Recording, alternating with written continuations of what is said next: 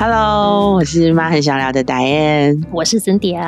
我们每个人呢，身边可能都会有一两个朋友嘛，那他们呢，可能总是担心这个，担心那个，是在说我吗？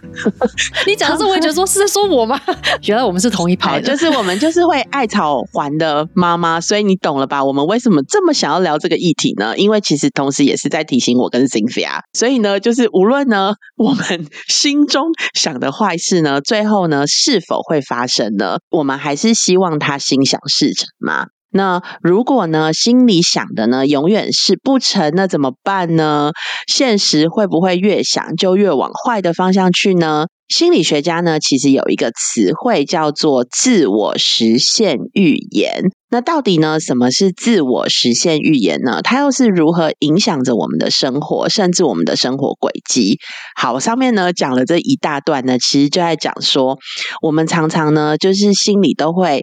预先想，就是有一些事情呢，应该就不会往好的，哪有那么幸运啊？或者是我们就会一直预想啊，他应该最坏的方向是往哪里去？所以呢，有的人可能就会先想说，哎呀，这应该是不会成的，这样是不是就真的会往坏的方向去呢？所以呢，我们就因为看到了这样的一个叫做自我实现预言，他就在讲说，你很有可能，你一直往坏处想呢，就会往坏处去了哦。所以呢，就是我们今天就要来聊一聊，到底什么是自我实现预言呢？嗯，白燕讲的时候，就让我想到，为什么我们会常常都会往坏处想？我觉得不是真的，我们天生很悲观，然后也或许是，但是有些时候，好像我们曾经有被教育过，说啊，你就是先把最坏的。那个结果先想好，然后你就是知道说好，最坏就是这样子嘛。那你知道你可以承担，那你就去做这件事，对不对？只是有些时候我们不小心一一直想到那个最坏的可能可能是这样的时候，我们可能就想的久一点，可就在那边停多一点时间之后，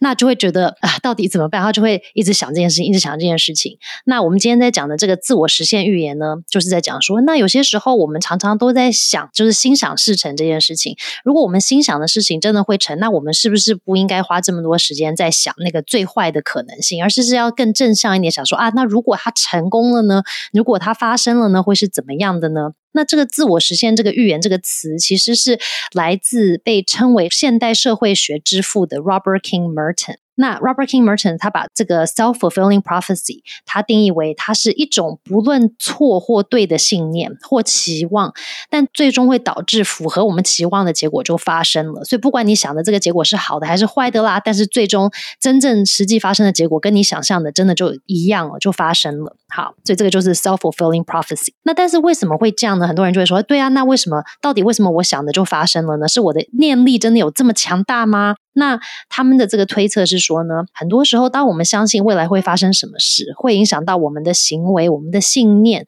还有我们对事情的态度跟动机。那于是这样子呢，又会导致我们预期的结果最后就真的发生了呀。我们很可能就会采取会让这个结果成真的一些行为。那当结果符合当初的期望的时候呢，又强化了我们当时想象，因为我们刚开始只是想象说啊可能会这样子，对不对？所以又真实又发生的时候，就是强化了我们当初觉得说啊，我当初的想象那个真的就是这样子嘛，这个就是真理嘛，这个就是事实嘛，好，就强化了这个想法。于是我们在下一次再去思考下一件事情的时候，我们可能就会根据我们。之前曾经的这个经验有没有？哎，我往坏处想了之后，我会觉得会这样发生，它就真的发生喽。那这一次我要怎么做呢？就会影响这一次的行为、跟想法、跟态度。嗯，那他有说啊，就是那我们要怎么知道自己是卡在自我实现预言就是这样子的循环当中呢？他就有提到，就是当我们呢经常对未来有悲观的预测的时候，我们就很容易卡在这样的循环当中。还有呢，就是我们花很多的时间重复去想。这个过去不好的经验，那或者呢是在任何的状况之下呀，我们主要都是关注在负面的这个点的上面，以及呢相信自己负面的预测真的就超乎自己能控制的这样子的一个范围，所以啊，这样就会让我们一直就是卡在这个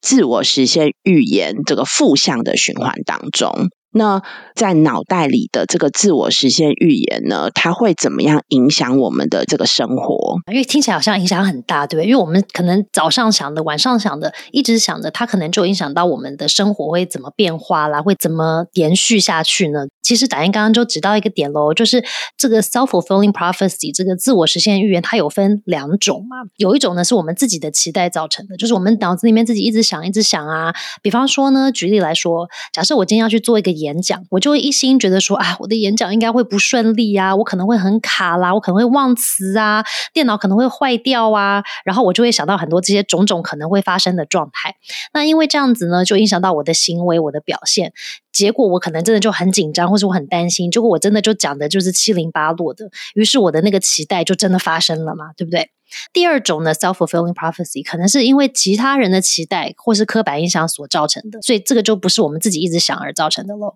比方说呢，美国有一个很有名的社会心理学家，他叫做 Claude Steele。那他的研究呢，就发现说，刻板印象，比方说认为女性的数学能力天生就没有男性来的好。那他就去做一个研究啦，应该是说，他说，如果你找一群从过往表现看来数学能力差不多优秀的大学生，然后他们去一起写一个就是难度差不多的一个数学的测验，那通常男性的平均成绩就会比女性来的好，可是呢。这个 Still 呢，跟他的研究同才发现另一个方法，就是如果你在这个参加测试的这个女性，如果呢在测试前就告诉这些女性的测试者说，哎，你们可能有听说在高难度的标准化数学测试里面啊，男性的表现会比女生来得好哦。不过呢，有一些特定的数学的测试并非如此。那我们现在就是要进行这个其中一种特定的测试。那根据过去的记录，在这种测试里面呢，女性其实反而就会表现的比男性。性还要好，也就是说，如果事先我们自己已经设定一个刻板印象，觉得说啊，我这个事情就是不如人，我这个事情就是没有别人好，那最后我的结果的表现的确就会是如此。可是呢，如果事先我已经卸下了这些可能别人对我的刻板印象或者期待啊，然后我去考类似这样子数学的一个考试的时候，其实女性的表现就反而会比男性来的好诶。所以我觉得这也是一个很有趣的发现，就是很多时候我们可能觉得我们不行的一部分是我们自己想的，一部分可能是因为我别人觉得。我们可能是这样子，所以就做不到嘛。所以其实我们怎么想，真的就会影响到我们的动机跟自信啊。然后专注在我们设定的目标呢，有时候因为这样子，可能就会变得更挑战，因为我们不相信自己能够成功，或者是能够做到，导致我们会有不安全感啦、质疑呀，降低我们的自我效能啊。然后呢，也有可能会凡事会逆来顺受，会觉得说，哎，反正这一切都不是我能控制的嘛，对不对？都是在我的自身以外的。虽然这样子，我逆来顺受，可是我又不安于现状。所以你想，听起来这个人是不是就是很矛盾、很卡，然后一定不会很开心嘛？对呀，他就是觉得说我逆来顺受，可是我其实又不安于现状，那他一定是一个没有很开心的人，因为他觉得，那我不安于现状，可是我又。没有办法去做什么去改变这个现实，所以呢，这个就是为什么很多人他如果卡在负面的这个自我实现语言的循环里面的时候，其实会让一个人就是陷入很低层的一个心理的一个状态。嗯，不过听你这样一讲啊，我现在突然想到，就是有的时候像这种，我们先讲说啊，其实我就是没有这么好，然后我就是不如人，有的时候是不是也在为就是很害怕自己失败的一种保护机制啊？那所以其实啊，失败了就是我我就已经。预测到了，然后所以好像嗯，失败就是这样啊，因为我已经预测到了，所以也没什么，对，就不会伤那么重，对不对？嗯，对，或者是说，其实是在还没有做之前，我觉得有的时候那也是一种我没有好好努力的一种借口，我不知道哎。嗯，很多人就会觉得说啊，对我就说我真的是假装的啦，然后就真的做不到。那我真的做到，哎，就是蛮好的。可是他可能是个意外，可能下次也不会发生，就是小幸运这样子。但是下次如果没发生，你也不会特别失望，你会觉得说啊，这就正常的啊，对，本来就应该是这样子啊。上次那个只是一个特例。对，但是很多时候，因为我们都忘记，我们其实真的是付出了一些努力，才达到我们真的得到的一个结果嘛。我们可能就没有看到我们自己曾经付出的这些努力，而直接觉得说这个就是好像今天特别幸运，然后没有遇到不好的事，或者是今天特别幸运，好像上天照顾了，所以我今天这个好的事情才发生。但其实很多时候就忘记看到自己其实在中间也付出了努力之后，才会达到这样的结果嘛。对，所以这个 self-fulfilling prophecy 呢，也是我觉得有些相关联，就是跟我们以前聊这个。Imposter syndrome 就是有一些相关联的点，因为都是跟我们的想法有关系，对不对？对对。那自我实现预言呢？其实它也不是只是负面的，相较于负面的期待啊，其实它会阻碍我们达到我们的目标嘛。那正向的期待呢？它其实是可以帮助我们更接近我们的目标。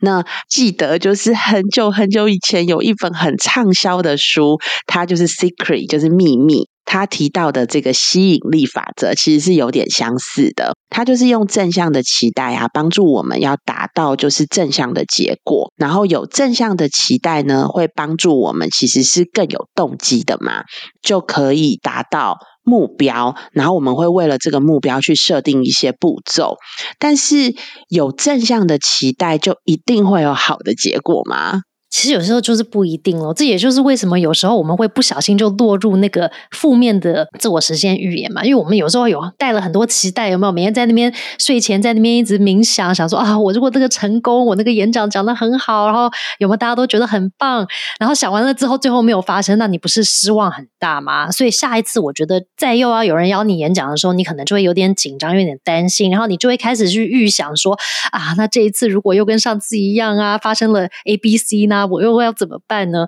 所以我们就不小心又从很正向的那一个面向呢，又不小心又要落入那个负面的这个思想的里面。那根据一篇文章的分享啊，他就真的就是说，很多时候就算我们有很多很正向的期待啊，想很多正向的想法啦，但是好的结果也不一定会发生。比方说呢，如果我们正向的目标或是期待是要考上一个顶尖的大学，那你看听的听众可能你们如果有这个经验，就是曾经我们都有很大的梦想，要说啊，我要去上一个很棒的大学，对不对？可是往往如果你有经历以前的那种会考的年代的时候，你就会发现，你真的很努力读书啊，你很努力去上你的补习班啊，你很努力做你的习题呀。可是你很努力很努力了之后，又付出你的精神，又付出你的努力。但是还不一定会考上你最想要的科系或者是大学嘛，对不对？因为很多时候成功或者说事情呃如你所愿的发生呢，包含了不可控的外在环境的一些因素，那也可能是有一些别人讲的这种运气，就是不知道会不会发生的这个点。所以良性的这个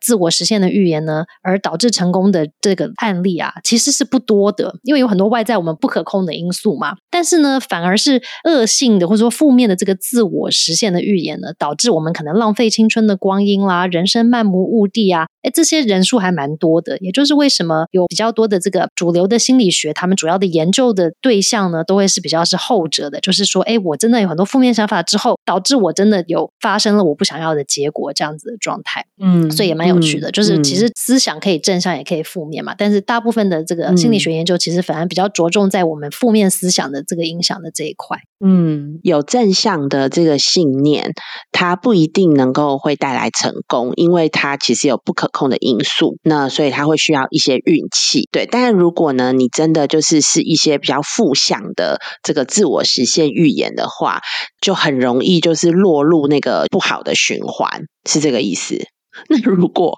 有的人他可能其实就是天生比较爱桃花哈，或是天生他就会把事情想的 比较悲观，那这种有救吗？就是有什么样的方法是可以帮助他们的吗？我觉得这也就是为什么主流心理学要一直研究说，哎，如果你有负面想法的人，然后有导致你不好的结果的人，那怎么办呢？因为主要就是想要帮助大家更快乐嘛，更幸福嘛。那到底呢？对啊，如果我天生就是很悲观啦，容易往负面的状况想啦，那怎么办呢？那我一生就注定要就是一直重复很多不好的结果吗？那这样听起来不是很惨吗？如果是悲观的人听到这边，应该整个人已经要开始哭哭了，有没有？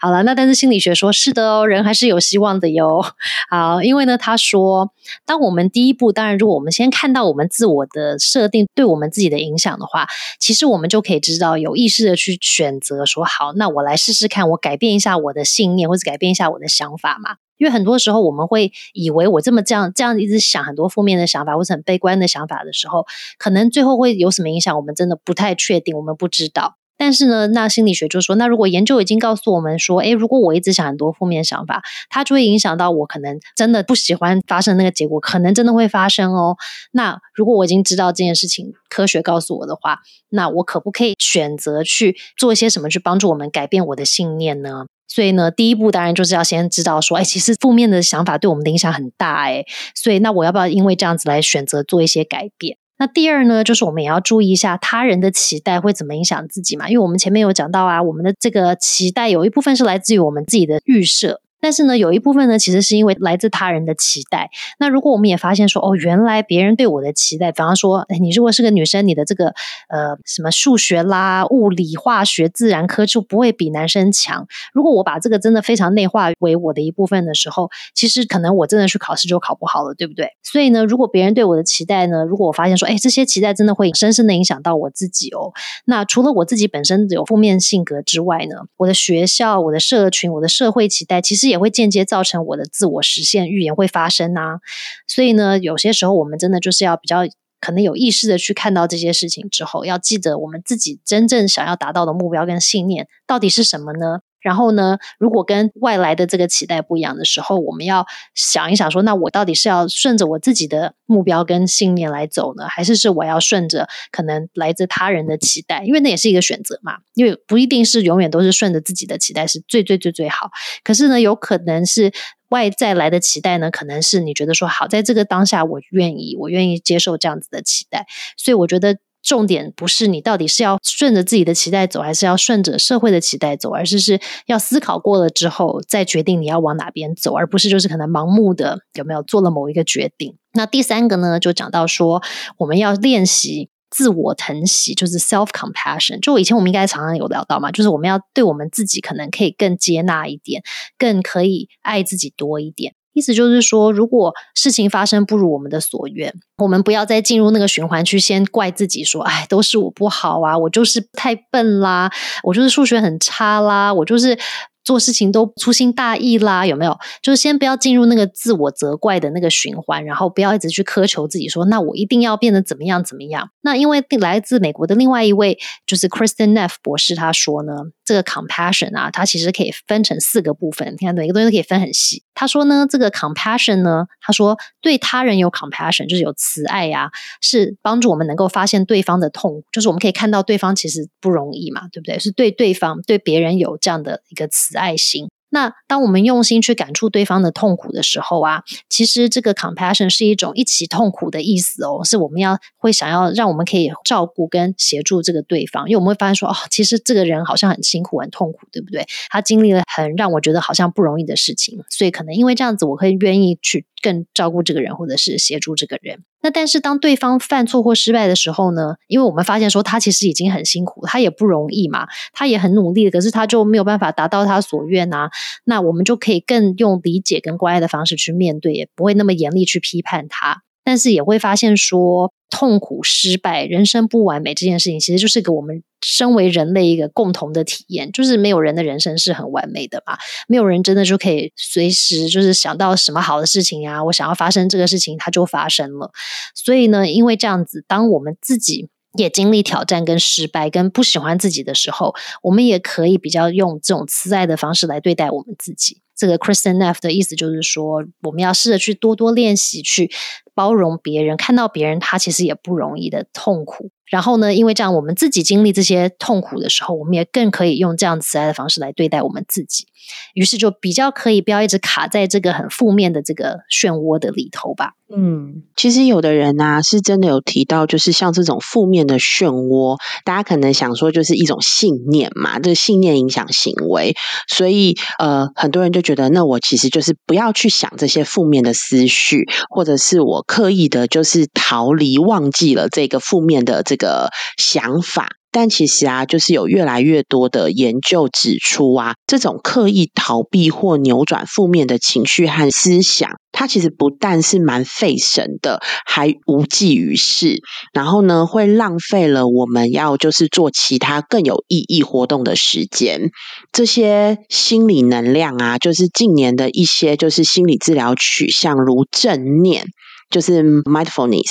和就是接纳与承诺疗法，就是 acceptance and commitment therapy。它并不主张呢是以主导性的方式改正当事人的思想模式，就是他并不希望，或是他没有主张我们要来改变了我们这些负面的思想哦。他反而呢是透过了一连串就是活在当下的体验环节，例如呢就是要让当事人学习和他的负面思想共存，而并不是消除这些负面思想。然后呢，再来呢，他其实会以平常心，用第三者的态度呢来看待我们现在所面临的这些逆境。那这样子呢，其实是可以减低就是负面思想跟情绪对于人要为这个目标而奋斗的消极影响，会让大家比较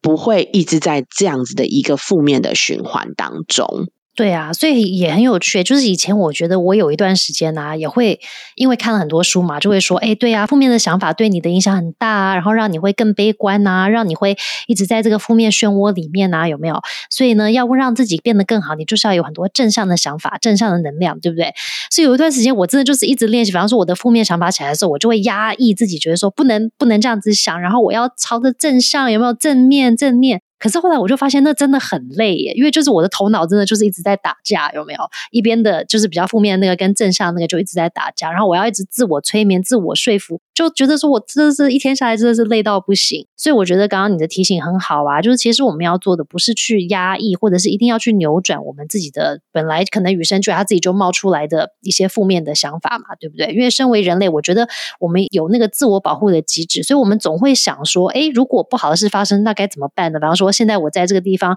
失火，因为像我们去看表演，他不是会先告诉你说，哎，如果有需要逃生啊，那那个紧急出口在这里哦。他不是告诉我们说，哎呀，现在等一下就要 发生很严重的事情喽，很糟糕的事情要发生了哟，而是是我们有预备好说。哎，如果我真的不小心发生了什么状况，我们要逃生，那我们知道紧急出口在哪里。我觉得我们很多时候的负面想法就有点像这样子，是要告诉我们说，不要担心，如果发生了，我知道紧急出口在哪；如果发生，我知道我的下一个计划是哪里。那我们应该会感觉比较好嘛。所以比较严重的是，可能说我们没有想好说，哎，我好可能这样发生，那我如果应变要怎么应变？然后我们就结束了这个想法之后，我们就开始去做我们要做的事情了，就是跟着我们原本的计划或者是说目标做一些积极的。一些处理，但是呢，比较糟的是，如果我们一直卡在那个说，哎，如果等一下要失火，然后就是卡在那个失火状态，觉得好可怕，好可怕，然后就阻碍了我们去做我们原本要做的事情，或者说原本要做的计划，我们就觉得停在那里了，就一直卡在那个我们预想可能会发生的恐怖状况里面的时候，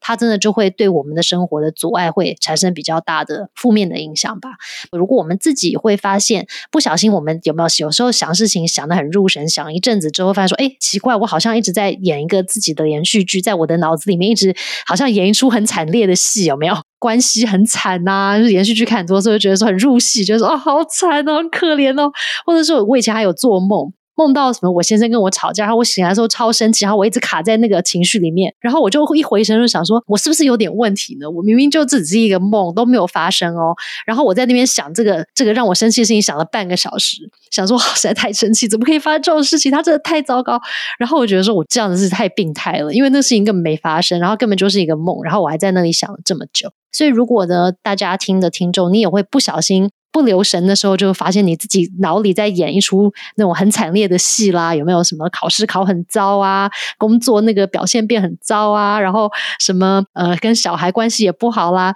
如果你会不小心发现你自己哎不留神的时候，就一直在心中一直演这种戏的时候呢，可能就可以告诉自己说：哎，我好像在演那个没有要发生的戏哦。那我现在是不是可以转变一下我的想法呢？想一下说，那我现在到底要去做什么？可能就可以帮助自己先跳出那个状态，然后去做一些。不一样的改变吧，就可能不是过度压抑自己的想法，而是是留意到自己原来常常都有这样子的想法在发生吧。好，可能这样子可能可以帮助我们去改善一下我们自己的想法，导致我们后面的行为有一些改变的一个状态吧。其实呢，很多时候我们为什么会这样想或是那样想呢？通常不是我们自己可以控制的。因为它可能源自给我们成长背景，你看有讲到我们以前常常讲的，就是原生家庭啦、成长背景啦，对不对？人生经历啦。那像阿德勒啊，心理学家阿德勒他就说，其实我们认为铁证如山的事实，都不一定是绝对的哦。然后我以前读到这段话的时候，会觉得说，怎么可能呢？对不对？我认为这个人很糟糕，他真的就是那么糟糕啊？或者这个事情真的事实上就发生了呀？那他说，其实不一定。我们以为铁证如山的事实，其实不一定是绝对就是这样的。因为我们儿时留下的印象，会成为我们孩子成长时